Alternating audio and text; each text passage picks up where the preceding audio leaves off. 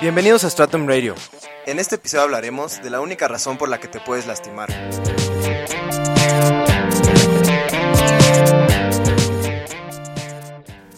No importa el deporte ni la actividad física que realices, realmente solo hay una posible razón por la que puedes lesionarte. Y esa razón es por haber hecho demasiado de algo sin haber hecho suficiente de algo más.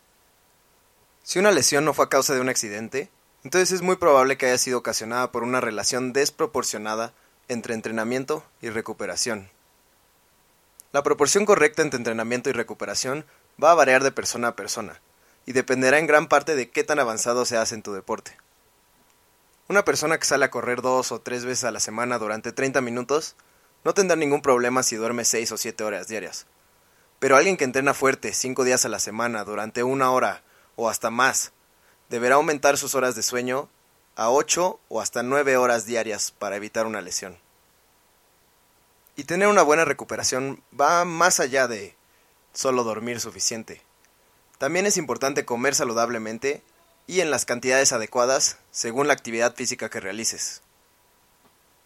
Para atletas avanzados, tenemos que ir aún más lejos y ver de qué forma podemos acelerar y aprovechar aún más esa recuperación a través de protocolos especiales como masajes deportivos, visitas a un quiropráctico, acupuntura o cualquier otro método que el atleta considere de ayuda.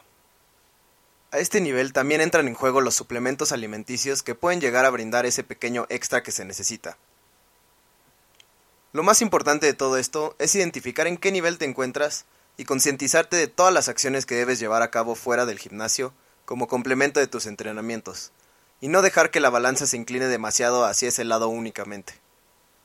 Tampoco tiene caso brincarte pasos y creer que un masaje o un suplemento milagroso va a ayudarte a entrenar mejor si te rehusas a comer bien o a dormir más. Existe una jerarquía, y sin importar tu nivel, debes respetarla. Los mejores atletas saben perfectamente esto, y reconocen que para poder entrenar mejor tienen que decirle que no a esa rebanada de pizza y rehusarse a perder esas preciadas horas de sueño por estar en su celular viendo Facebook antes de dormir.